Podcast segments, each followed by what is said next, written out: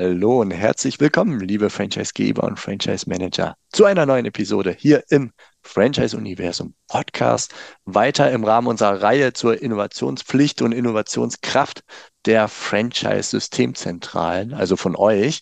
Und heute nochmal, ich freue mich sehr, mit Silvia Stinken als Digitalisierungs- und Franchise-Expertin und Beraterin mit der ich mich, ich habe es in der letzten Episode schon äh, angekündigt, gerne unterhalten möchte, an welchen Stellen im Unternehmen man im Rahmen der Digitalisierung und der Innovation schrauben kann. Da gibt es mehr als die in der letzten Episode häufiger erwähnten äh, Roboter in der Gastronomie. haben wir festgestellt, da sollten wir auf jeden Fall nochmal drüber sprechen, dass es doch wirklich viele, viele Bereiche nah am Kunden, fern vom Kunden gibt, die man in der Systemzentrale respektive beim Franchise-Nehmer innovieren kann. Hallo und willkommen zu einer neuen Episode im Franchise-Universum Podcast für euch in den Systemzentralen. Mein Name ist Steffen Kessler und ich helfe euch, die passenden Menschen zu finden und von euch zu überzeugen, um sie dann zu erfolgreichen und das ist mir wichtig, zufriedenen Franchise-Partnern zu machen. In meinen Worten heißt das, indem wir unser Glück mit anderen teilen. Viel Spaß mit dem kommenden Impuls. Und ich freue mich sehr, liebe Silvia, dass du dabei bist. Herzlich willkommen. Herzlichen Dank. Ja, ich freue mich auch, noch mal ein bisschen mehr ins Thema Digitalisierung mit euch einzusteigen. Ja, das, genau das tun wir nämlich auch dann. Wir steigen ein. Und zwar fand ich ganz äh, spannend, wenn du, äh, als du beschrieben hast, wie man auf so ein Unternehmen im Grunde draufschaut mit allen Digitalisierungsmöglichkeiten, dann hast du das Wort äh, Pyramide benutzt. Man kann es ganz gut visuell darstellen. Auch hier im Podcast vor eurem geistigen Auge dürft ihr jetzt über eine Pyramide nachdenken. Und diese Pyramide hat ein starkes Fundament unten und wird nach oben hin, krabbelt man es quasi hoch. Und genau das haben wir jetzt vor in dieser kleinen Episode, dass wir mal ähm, ja, durch eu euer Unternehmen durchkrabbeln, die ganze Pyramide, die in eurem Unternehmen drin steckt, einmal hochkrabbeln. So die Idee, liebe Silvia. Und vielleicht fangen wir ganz unten mal an, entweder auf dem Zuweg zur Pyramide oder am Fundament. Ich weiß es nicht, das entscheidest du. Was, was betrachten wir als genau. erstes? Worauf bauen wir? Wir fangen mit der Basis, mit dem Fundament an. Das, was man braucht. Wie beim Haus braucht auch die Pyramide eine Basis. Und diese Basis, wenn ich über Digitalisierung nachdenke, sind die Prozesse. Was sind eigentlich die Prozesse, die ich entweder in der Franchise-Zentrale habe oder bei jedem Partner habe? Und die Prozesse sollte ich mir als allererstes anschauen, denn wenn ich die schon mal digitalisiert habe, dann schaffe ich tatsächlich die Basis, um auch weiter oben, und was das weiter oben ist, äh, das werden wir gleich nochmal sehen, um da tatsächlich dann auch drauf aufbauen zu können. So, heißt das, du hast es gerade so ausgedrückt, also, äh, ja. Prozesse, wenn ich die digitalisiert habe, heißt das, äh, dass du da eine Priorität setzen würdest, die auch durchzudigitalisieren oder die sich bewusst zu machen, zu wissen, welche Prozesse haben wir wo? Weil ich kann mich ja auch zehn Jahre lang mit meinen Prozessen auseinandersetzen mhm. und die mhm. anderen Stufen niemals erreichen. Kommt mir zu genau. spontan. Genau, ja und ja. Ne? Also erstmal muss ich natürlich wissen, welche Prozesse habe ich denn überhaupt? Und ja, ich nehme nicht alle. Ne? Also wenn ich erstmal so eine Art Prozesslandkarte habe, ist das natürlich ganz schön für alle weiteren Digitalisierungsthemen, wenn ich überhaupt weiß, wo stehe ich denn.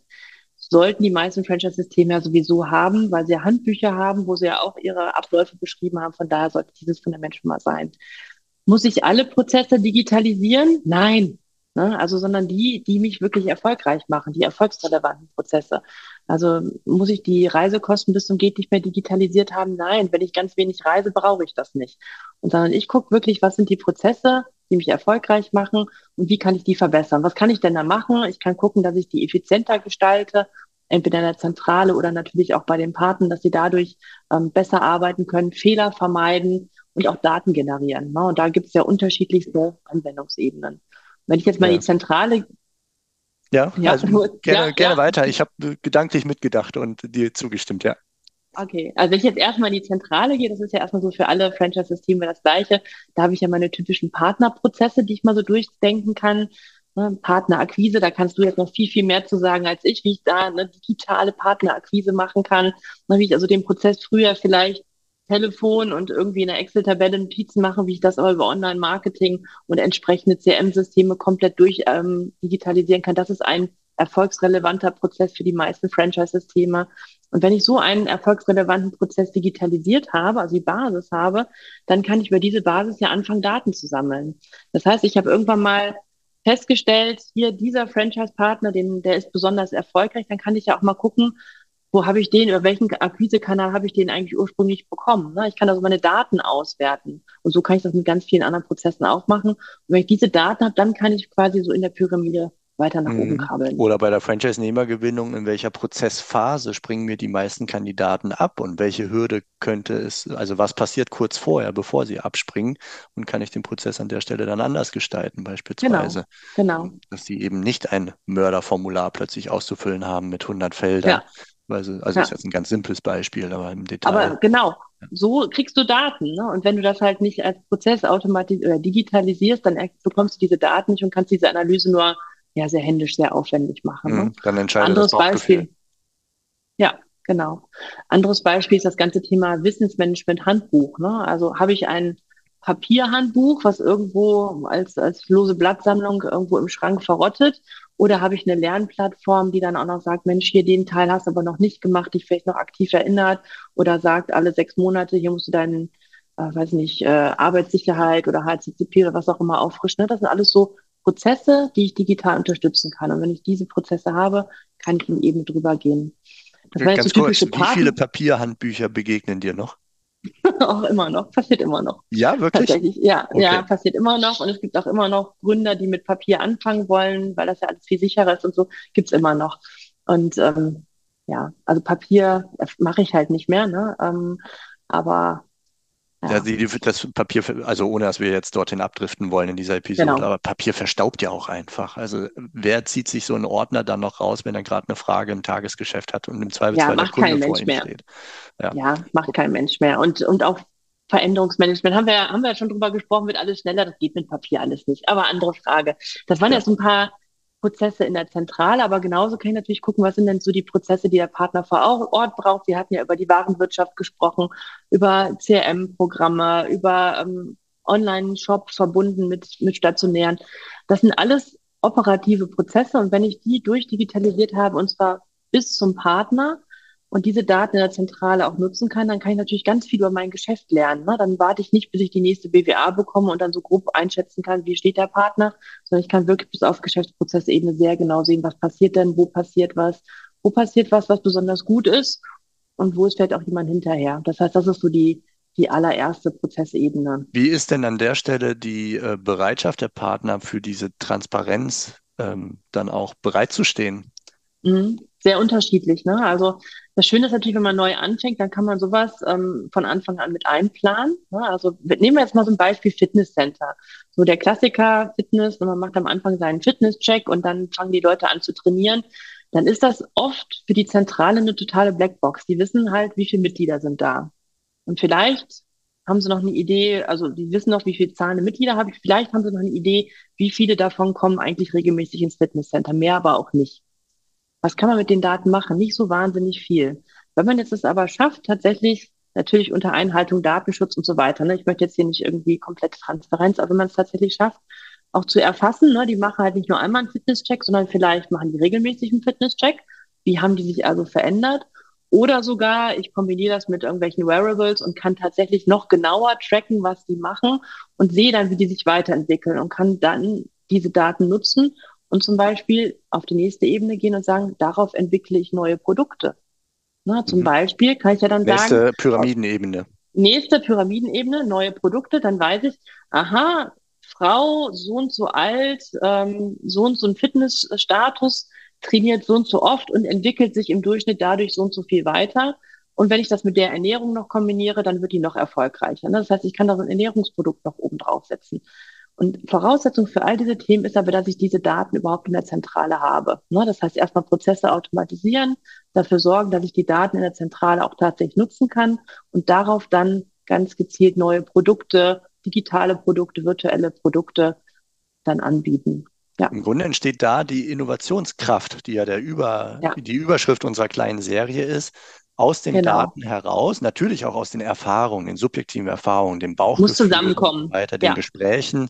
Ne, wir sprachen in der letzten Episode darüber, über Beiräte, Ehrvertagungen, ähnliches, irgendwie als, ähm, als Franchisegeber sich die, die Infos aus dem Markt rauszuholen, um sie dann in Innovationen umzuwandeln. Wichtige Aufgabe, aber zweite Schiene, also sozusagen zweite Treppe äh, der der Innovationspyramide, wenn man so möchte, die man hochsteigen kann und sollte, ist dann aus den Daten heraus, sofern man, so verstehe ich dich, das Fundament geschaffen hat, dass überhaupt Daten erzeugt werden können. Das genau. beginnt bei den Prozessen. Genau.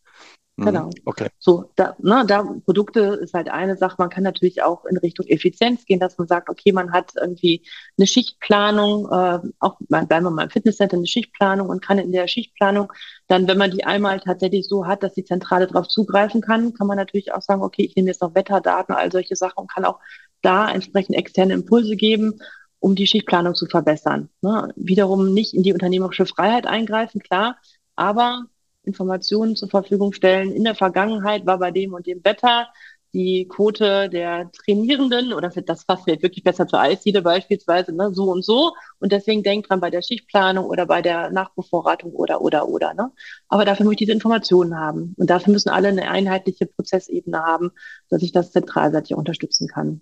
Ja. So, also okay. ne, nicht nur mhm. Produkte, die an Kunden gehen, sondern halt auch Synergien, Dienstleistungen, die dann entsprechend für die Partner relevant Produkte sind. verstehe ich dann auch so als, als Tools, die für den mhm. Partner angeboten, also am Ende genau. ist ja auch der, der Partner der Kunde der Systemzentrale. Genau das ist ja erstmal das Grundverständnis. Genau das. Und welches genau. Produkt ja. gebe ich ihm? Naja, all das, was er anwenden kann. Er kauft sich ja eine Toolsammlung, ein, ein Methodenwerk, eine Toolsammlung, um am Ende mhm. erfolgreich als Unternehmer zu sein. Insofern kann man da, glaube ich, auch äh, sehr gut da von Produkten sprechen. Allerdings muss einem diese Denkweise kurz nochmal bewusst werden, dass man nicht das nur stimmt. das Endkundenprodukt ja. meint, sondern der Endkunde der Systemzentrale ist der Franchise-Nehmer und dem werden dann auch innovative Produkte angeboten, die nicht nur sein Endkundengeschäft, sondern vor allem auch gerne sein, seine Abläufe, seine Prozesse, seinen Alltag betreffen, ohne den Endkunden im Blick zu haben. Ja, spannend. Ja. Also wichtige Erkenntnis auch für mich jetzt, weil mein erster Link bei Produkte war dann natürlich wie dein Beispiel auch äh, die, die trainierende Fitnessdame im Fitnessstudio selber. Aber nein, der Franchise-Nehmer bekommt auch ein Produkt. Genau, genau. Mhm. So andere Beispiele ist natürlich noch ähm, Umsätze, dass ich natürlich auch ganz genau auswerten kann, welche Kunden kaufen was, was bedeutet das, und wie kann ich denen auch individualisierte Angebote machen, ne, weil ich also ganz genau weiß, ich habe zum Beispiel ein Loyalitätsprogramm, ein übergreifendes, dann kann ich ja sehr genau sehen, welcher Kunde kauft wo, was und dann kann ich diesen Kunden, jetzt Endkunden tatsächlich individuelle Angebote machen. Aber dafür brauche ich immer diese Kunden, äh, diese, diese Datenbasis. Das ist das Wichtige. Deswegen fängt man bei den Prozessen an. Wenn die digitalisiert sind, kann man die Ebene darüber anpacken. Oder auch im, im Fitnessbereich gibt es ja immer mehr diese übergreifenden Mitgliedschaften auch. Dann ist natürlich auch schön, wenn der Kunde ne, dann überall auch erkannt wird und man auch weiß, so die Systeme oder die, die Geräte waren so und so eingestellt. Da kann man mittlerweile auch sehr viel dann ähm, ja, quasi einloggen, dass der es dann auch einfacher hat, egal wo er trainiert. Mhm. Okay, cool. Also das ist die zweite Pyramidenebene. Produkte mit dem kleinen Learning. Produkte heißt Produkt für Franchise-Nehmer und für den Endkunden. Mhm, und dann steigen genau. wir die Treppe weiter hoch. Kanäle. Ne? So, das hören natürlich jetzt erstmal die Franchise-Partner nicht so gern, dass es überhaupt noch irgendeinen anderen Kanal gibt als den Franchise-Kanal.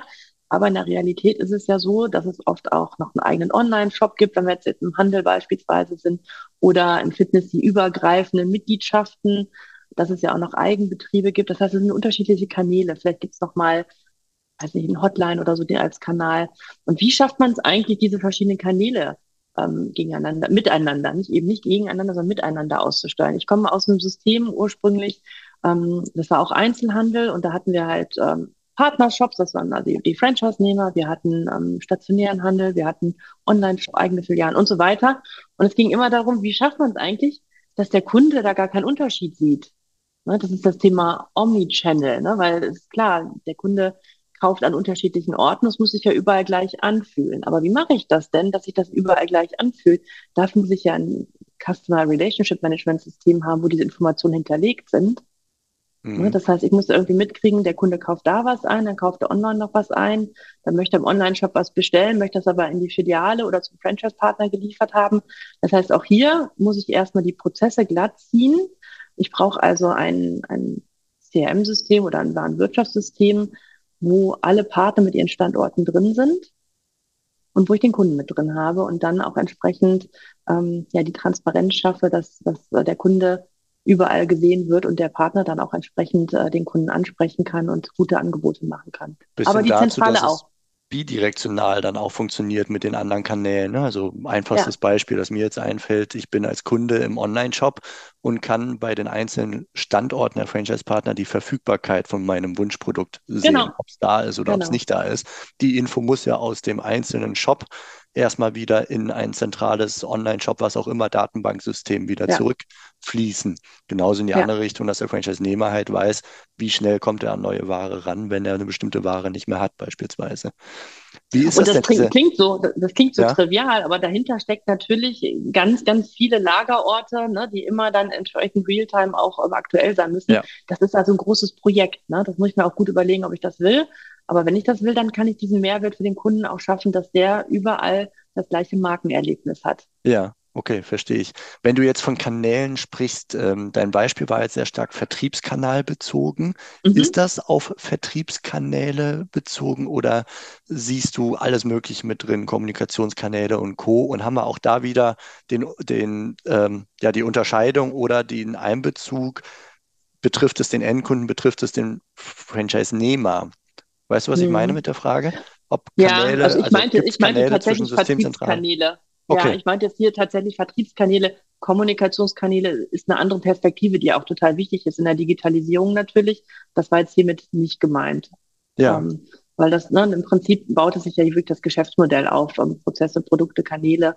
Von daher Okay, gut. Also da sind wir bei, bei physischen Produkten, bei Dienstleistungsprodukten, bei virtuellen Produkten und so weiter und über welche Kanäle die vertrieben werden, das durchzudigitalisieren, dass die richtigen Infos an der richtigen Stelle sind, zur richtigen Zeit. Ja, aber ja, virtuelle Kanäle ist natürlich auch so ein Punkt, den du gerade gebracht hast. Ne? Was ist denn eigentlich, wenn der Franchisegeber selber auch eine Dienstleistung, eine virtuelle Dienstleistung erbringt? Ne? Wenn wir beim Thema Fitness bleiben, es gibt die stationären Fitnesscenter, es gibt aber auch noch ein virtuelles Angebot. Wie wird das miteinander verknüpft? Ne? Das ist mhm. zum Beispiel eine Gerade während der Covid-Pandemie, ja. Ja, ja, aber auch jetzt noch. Mhm. Ne? Gibt es jetzt ja, ja, auch immer noch, ne? dass man im Prinzip diese diese Kundensicht natürlich dann auch übergreifend hat, es dann übergreifende Mitgliedschaften gibt, die stationär, aber auch virtuelle Inhalte. Und das ist dann, dann tatsächlich eine Produkt- und Kanalweiterentwicklung. Ja. Also sehr spannend. Okay. Ja. ja. und da ist äh, also das Potenzial für sehr, sehr große Baustellen gegeben, glaube ich, ne, in, mit der Digitalisierungsbrille betrachtet. Also da haben gerade ITler, können sich wirklich austoben über Monate. Das ist so. Ja, also das ist natürlich viel einfacher, wenn ich jetzt in einem filialisierten System bin, ne, wo es alles meine Kunden sind. Ähm, wir müssen hier auch viel mit, mit Rechtsanwälten sprechen. Ne? Was dürfen ja. wir eigentlich? Ne? Mandantenfähigkeit der Systeme natürlich, dass man auch nur den Teil sieht, den die Zentrale wirklich sehen darf, dass man in die AGB reingeht, dass die Kunden auch zustimmen, dass eine Zentrale auch Daten nutzen darf. Ne? Das muss man sich sehr gut machen, äh, sehr gut durchdenken. Ne? Also deswegen, auch da ist natürlich schön, wenn man das ganz am Anfang schon macht, wenn man das System neu entwickelt, dann kann man es direkt mit reinplanen. Wenn man das später macht, ist es natürlich einiges schwieriger. Und wieder hat man neben der Technik damit zu kämpfen, ähm, ist das überhaupt gewollt von den Partnern? Ähm, und stimmen sie auch wirklich zu, ne? weil es ja oft auch Ängste gibt, wenn dann irgendwie was über einen Online-Shop angeboten wird, beispielsweise, dass die Kunden dann von der Zentrale weggenommen werden oder so. Das sollte natürlich nicht so sein, aber da muss man auch sehr viel mit Überzeugungskraft arbeiten. Also das ganze Thema Change und Kultur ist da ein ganz großes, was mindestens genauso wie die, wie die IT-Umsetzung als solches. Ja. Ne, wie profitiert, aber auch, wie profitiert denn der Partner davon, wenn ein Kunde, der bisher bei ihm stationär gekauft hat, zukünftig auch im Online-Shop kauft? Kriegt er dann irgendwie eine Provision dafür oder wem gehört der Kunde eigentlich? Das sind ganz viele Fragen, die man dann auch mit diskutieren muss. Ja, ja, da kenne ich auch äh, Systeme, in denen darüber heftig diskutiert wird, wie wir gerade ja. dieses Online-Shop-Thema äh, organisieren. Ja. An der Stelle vielleicht der Verweis auf eine Podcast-Episode mit Rechtsanwalt Andreas Frings.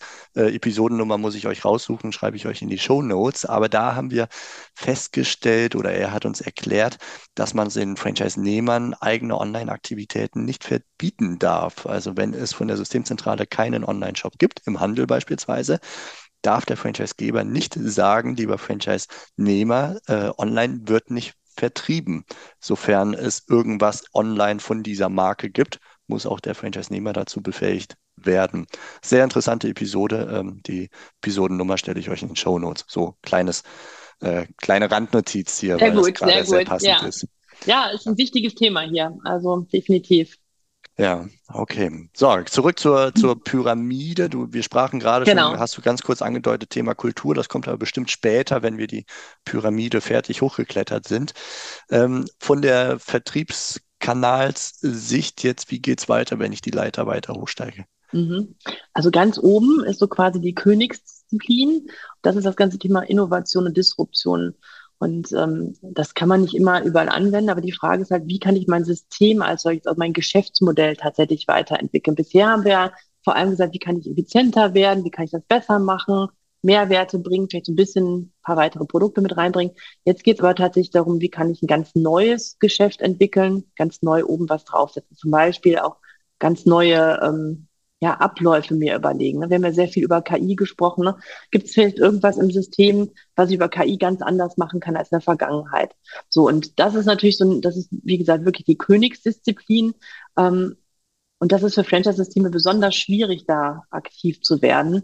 Denn Disruption heißt ja immer ein Stück weit das Bestehende kaputt machen. Mhm. Und da kann man sich ja vorstellen, wie schmerzhaft so eine Diskussion tatsächlich ist, ähm, dass man bestehendes Geschäft kaputt machen will. Das heißt, da ähm, ist eine Ebene, da muss, ist der Franchisegeber wieder ganz doll gefragt, ähm, als, als Trendscout und wie wir das auch in der letzten Episode besprochen haben, zu gucken, gibt es denn hier vielleicht jemand, der mein Geschäftsmodell als solches kaputt macht und wie kann ich denn da als Franchise-System eigentlich darauf reagieren? Um und, dann als ähm, Veränderer ein- und Mentor, Coach äh, eine Reihe von sehr unterschiedlichen Unternehmerpersönlichkeiten in seinem Netzwerk äh, ja, vernünftig mitzunehmen, ne? in diesen Ja. disruptiven, schmerzhaften Prozess im Zweifelsfall. Ja, ja, genau. Und da gibt's halt auch sehr, also das größte Thema ist natürlich immer das ganze Thema, irgendwas wird jetzt nur noch online gemacht und nicht mehr stationär. Ne? Wie gehe ich damit um? Und das ist ja die große Frage für viele Systeme immer noch, wie positioniere ich mich überhaupt online? Ne? Mache ich irgendein Eigengeschäft, mache ich das nicht? Nehme ich da mit den Partnern wirklich was weg oder auch nicht? Aber was passiert, wenn ich es nicht tue? Und da gucken wir halt immer, wie kann man wirklich das Schlau, die Stärken von Online ist in dem Fall und Offline kombinieren. Also Ne, ein Amazon kann zwar die absolute Produktbreite natürlich und Produkttiefe auch entsprechend liefern, hat aber keinen, der vor Ort tatsächlich da ist, um Fragen zu beantworten oder Hilfestellungen zu geben. Ja. Das heißt, da ist mal die Frage, wie schaffe ich das denn eigentlich, die Stärken der Franchise-Systeme, nämlich genau das Dezentrale und die dezentralen Experten zu haben, mit den Stärken des Online zusammenzubringen. Und da gibt viele Beispiele wie bei Obi oder so, wo man dann sagt, okay, ich mache zwar online was, ich mache zum Beispiel einen Gartenplan oder was auch online, aber ich verknüpfe das immer wieder mit meinem stationären Geschäft. Das heißt, ich nehme zwar einen Teil der Arbeit, einen Teil des Beratungsgeschäftes jetzt in dem Sinne, ähm, nehme ich zwar den Partnern auf den ersten Blick weg, aber nein, ich mache eigentlich eine neue Lead-Generierung, ich mache eine Vorqualifizierung der Kunden, die sowieso online suchen. Und zu dem Zeitpunkt, wo die schon sehr gut informiert sind, sorge ich dafür, dass sie dann tatsächlich ins, äh, in den Laden gehen und da dann auch kaufen und da ähm, dann entsprechend auch die weitere Beratung bekommen. Was dann Ist ja auch aber- cool sein kann für den Franchise-Nehmer, weil er mit wärmeren Kandidaten spricht. Ne? Der muss nicht mehr ganz so Richtig. tief einfangen. Er muss auch nicht immer das Gleiche erzählen. Er kann ein bisschen höher auf der individuelleren Basis anfangen. Und Genau. ähm, ja, die, die äh, Interessenten haben im Zweifelsfall schon eine deutlich höhere Kaufbereitschaft. Also die Wahrscheinlichkeit, Genau. dass er seine Zeit investiert und einen Abschluss schafft am Ende, dürfte durch solche Innovationen dann auch steigen. Genau, und um dann wieder den Bogen zu schließen, um das überhaupt machen zu können, muss ich natürlich meinen Markt gut kennen, muss so eine Art Konfigurator dann entsprechend gebaut haben, das alles online umgesetzt haben, die Partner mitgenommen haben, dass sie sich auch tatsächlich diesem Thema anschließen, ähm, die ganze Warenwirtschaft entsprechend fit haben, damit ich dann auch die Produkte äh, listen kann, die Preise listen kann. Also sehr viel Komplexität dahinter, um so ein vermeintlich kleines Thema wie so ein Konfigurator überhaupt dann auch umsetzen zu können. Und ist das schon Disruption? Ja, weiß ich nicht. Disruption wäre vielleicht das komplett alles abschaffen, weiß ich nicht. Und dann er das Spiel rausmachen. Aber es ist schon sehr stark das Geschäftsmodell, ne? so eine sehr große Innovation, die beiden Seiten hilft. Ja, zwei, drei Schritte weiter in Richtung Disruption ist dann irgendwie eine 3D-Brille Brille online zu verkaufen und sich das Ganze dann auch noch äh, den Garten, den man gerade gestaltet hat, dann in der 3D-Brille per, per Augmented Visuality dann zu visualisieren, so dass dann auch Genau. der der Berater vor Ort denselben, also die Aufzeichnung mitbekommt, den echten Garten sieht und wie sozusagen das Bild des Kunden auch sogar auf dem Bildschirm sehen kann, das er vorher im Kopf hatte. Irgendwie sowas in der Art. Dann sind wir nah Genau. an deinem Beispiel und doch schon, glaube ich, im Disruptiven Noch einen Schritt weiter. unterwegs. Genau. Ja, Und mhm, wie okay, schön ist verstanden. das denn, also auch mit sowas Emotionalem wie im Garten jetzt beispielsweise, trotzdem einen Menschen zu haben, mit dem man nachher sprechen kann. Das kann ja, ja dann nachher, ne, das ist ja sehr erklärungsbedürftig, aber auch sehr emotional. Das heißt, da können wir voll die Stärken ähm, des Franchisings mit reinbringen. Wir können den Partner auch und die, die Mitarbeiter auch ein Stück weit entlasten, weil ganz viel Vorarbeit schon vorher virtuell oder online durch den Kunden gemacht wird. Ja, und trotzdem haben wir für den Kunden ganz großen Mehrwert und ein ganz großes Argument, eben nicht online zu kaufen, sondern dann stationär zu kaufen. Das wäre so, ein, so ein Beispiel, wo ich aber wirklich unten die Pyramide einmal durchlaufen haben muss, um das überhaupt umsetzbar machen zu können. Ne, also ich kann ja. nicht mit dem Gartenplaner anfangen. Ja, du sagtest gerade so, das ist ein ganz kleines Ding eigentlich, was aber richtig komplexe, große Folgen hat. Wie gehe ich das denn als Franchisegeber an, wenn ich das Gefühl habe, dass alles, was ich anpacken möchte, also jede noch so klein hm. erscheinende Schraube, ähm, dann doch zu einem ganzen Montagebrett wird und nicht nur diese einzelne Schraube. Welche Hilfestellung kannst du da oder welchen Impuls kannst du da mitgeben, wenn dieses Gefühl entsteht? Mhm. Ja, also das ist mal schwer, das ganz pauschal zu sagen. Wichtig ist halt tatsächlich, dass man sich gemeinsam überlegt, was sind meine Schwerpunkte und was muss ich dafür schaffen. Und erstmal muss man halt die Basis der Pyramide schaffen, also digitalisierte Prozesse haben, Kernprozesse. Also jetzt hier im Baumarktbeispiel ist das halt eine Warenwirtschaft und die muss halt dann zentral auch äh, entsprechend auswertbar sein. So und dann ähm, finde ich es halt schön, wenn man tatsächlich einerseits mit dem Beirat oder Fachausschüssen anfängt, solche Ideen zu entwickeln, die zu testen. Die kann man ja auch klein testen. Und wenn man dann bei solchen ersten Tests sieht, Mensch, die dann auch noch nicht komplett operativ durchfunktionieren, sondern die einfach wirklich mal so ein, so ein ja, das Ausprobieren quasi. Ne? Wenn ich dann sehe, da ist wirklich äh, Resonanz, und das kann ich ja dann auch über Online-Kampagnen, so kann ich ja ganz schnell rauskriegen, gibt es wirklich Leute, die sich dafür interessieren. Dann kann man das entsprechend priorisieren und die, die anderen Themen dann auch bitte nicht mehr weiterpischen und das wirklich umsetzen. Aber ja, da steckt schon einiges dahinter und äh, das ist sowas, so ein Projekt dauert dann auch ähm, lange Zeit.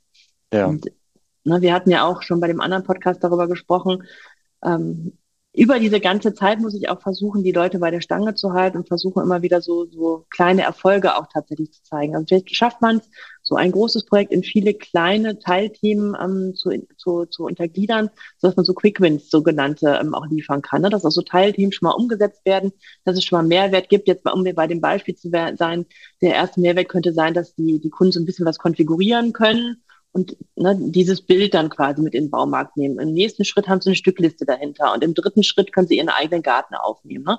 Dass man es wirklich so in mehrere Pakete packt, dass man einerseits sich in der Entwicklung entlastet, andererseits auch immer wieder gucken kann, ist das auch wirklich das, was der Kunde braucht, also Iterationsschleifen.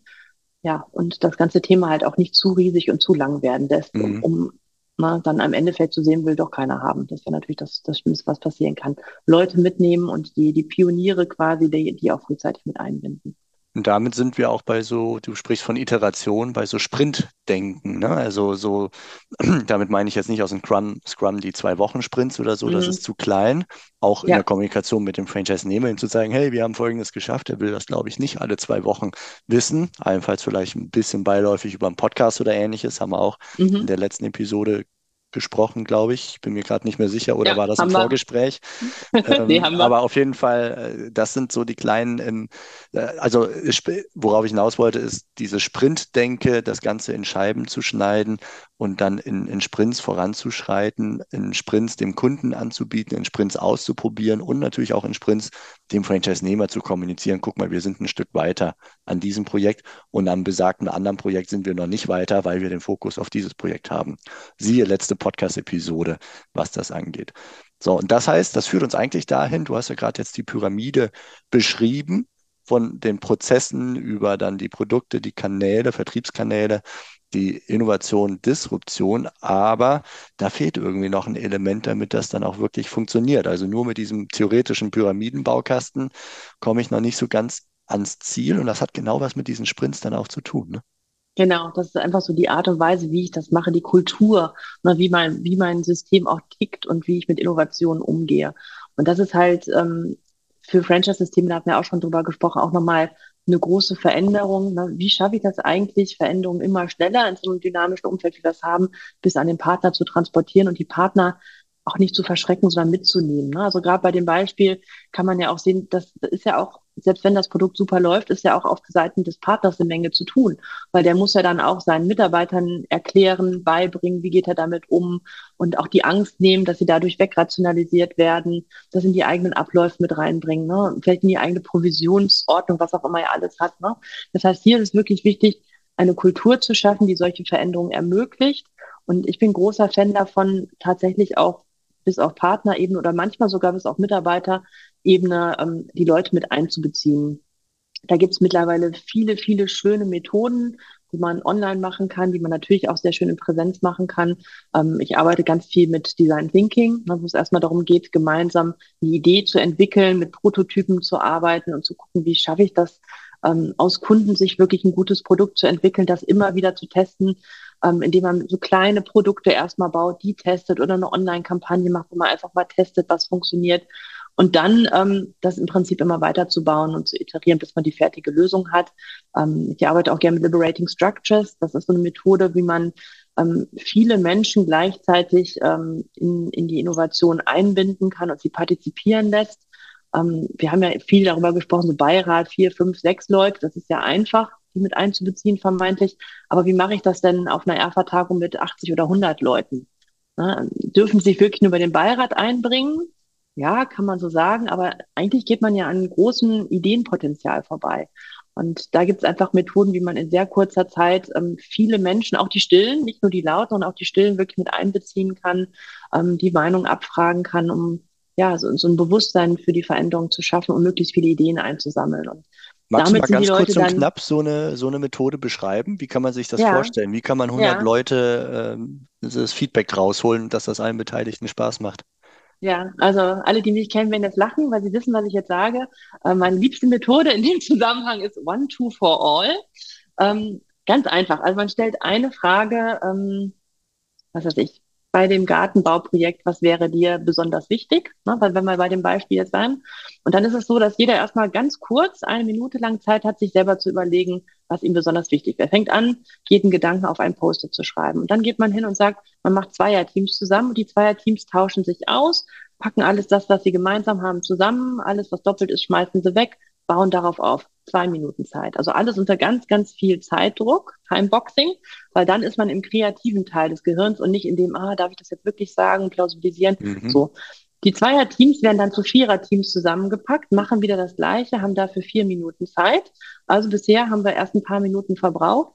Und dann fängt das erste Vierer-Team an und präsentiert dieses Ergebnis. Und immer dann, wenn jemand anderes aus den 100 Leuten beispielsweise das gleiche Ergebnis hat, rufen die laut Bingo. Und das führt erstmal dazu, dass die Leute unheimlich viel Spaß entwickeln. Die müssen sich sehr gut zuhören, was schon mal mhm. schwierig ist. Und sie entwickeln aber auch Spaß, weil so eine Gruppendynamik entsteht.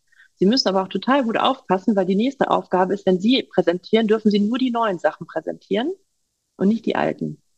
Ne, weil man kennt das ja bei der ersten Gruppenarbeit, die man präsentiert, bei der zweiten das gleich nochmal, bei der dritten nochmal langweilig, Zeitverschwendung. Ja. Also so, muss man sonst allen 100 einen ausgeben am Abend, ja? Genau, das, das reguliert sich tatsächlich selber. Ne? Da braucht der Moderator gar nicht viel machen. Da, ah, haben wir doch schon längst gehabt. Und aber so kommt das halt spaßig rüber. Und so kann man in 20 Minuten von 100 Leuten, wenn das vom Geräuschpegel einigermaßen klappt, von 100 Leuten das Feedback zusammensammeln. Ganz, ganz mhm. schnell. Dann muss man es nochmal priorisieren, aber so schneller geht's eigentlich gar nicht. Und alle Leute sind integriert, so sehr wie sie wollen, aber keiner kann sich zurückziehen. Und es hat auch ganz viel mit Vertrauensaufbau zu tun, weil man in der Minute natürlich nicht alles runterschreiben kann, aber man muss auf die Schwarmintelligenz vertrauen, weil das, was ich selber nicht geschrieben hat, hat mit Sicherheit einer von meinen Kollegen ja. geschrieben. Cool. Ganz ab wie vielen Leuten Gefühl. geht das? Also diese Methodik? Ja, also ab acht macht Spaß. Ne? Darunter, mhm. hm, ab acht macht Spaß. Ich hatte sogar aus dem Bauch heraus jetzt die 20 oder so vermutet. Nee, braucht man nicht. Braucht man nicht. Also mhm. ich habe auch in kleinen Gruppen Aha-Effekte. Und immer den Effekt, oh, endlich kann ich mal das einbringen, was ich schon immer sagen wollte. Ja.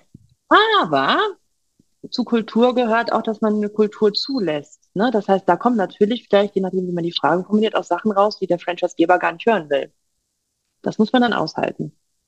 Ja. Ne? Das muss man sich auch vorher bewusst sein, da können Sachen kommen, die ich dann auch nicht mehr einfach so wegdiskutieren kann.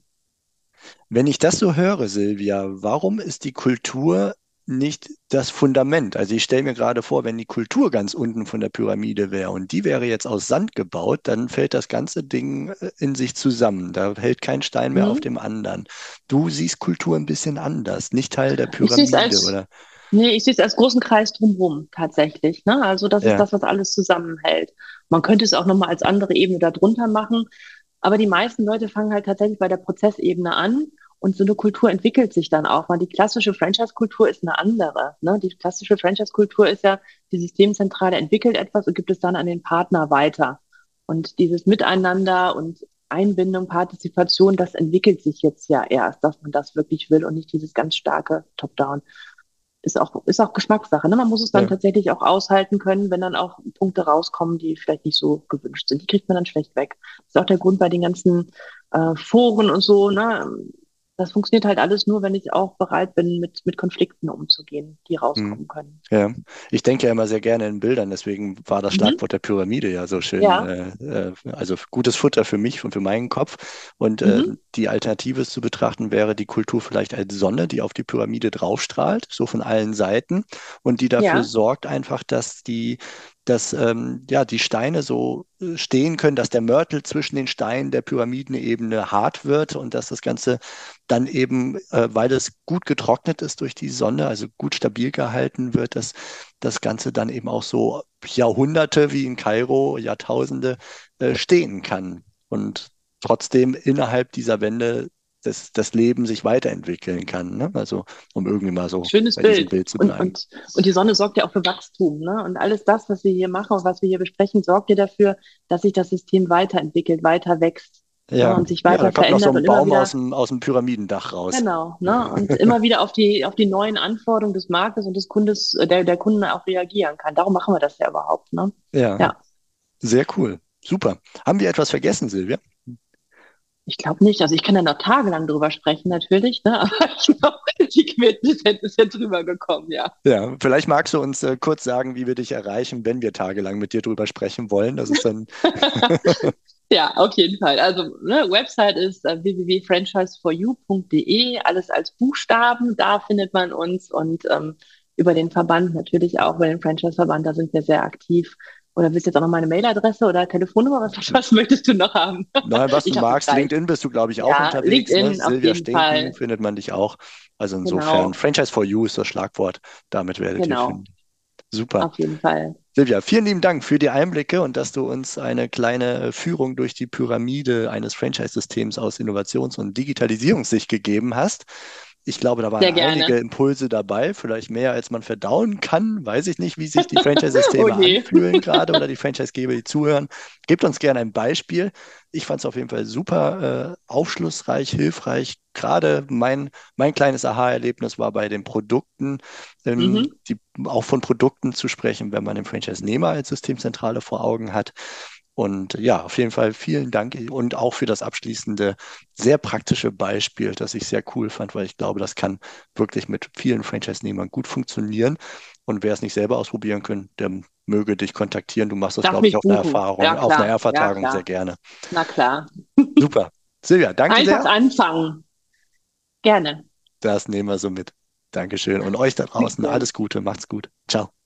Das war's für heute von mir hier im Franchise Universum Podcast.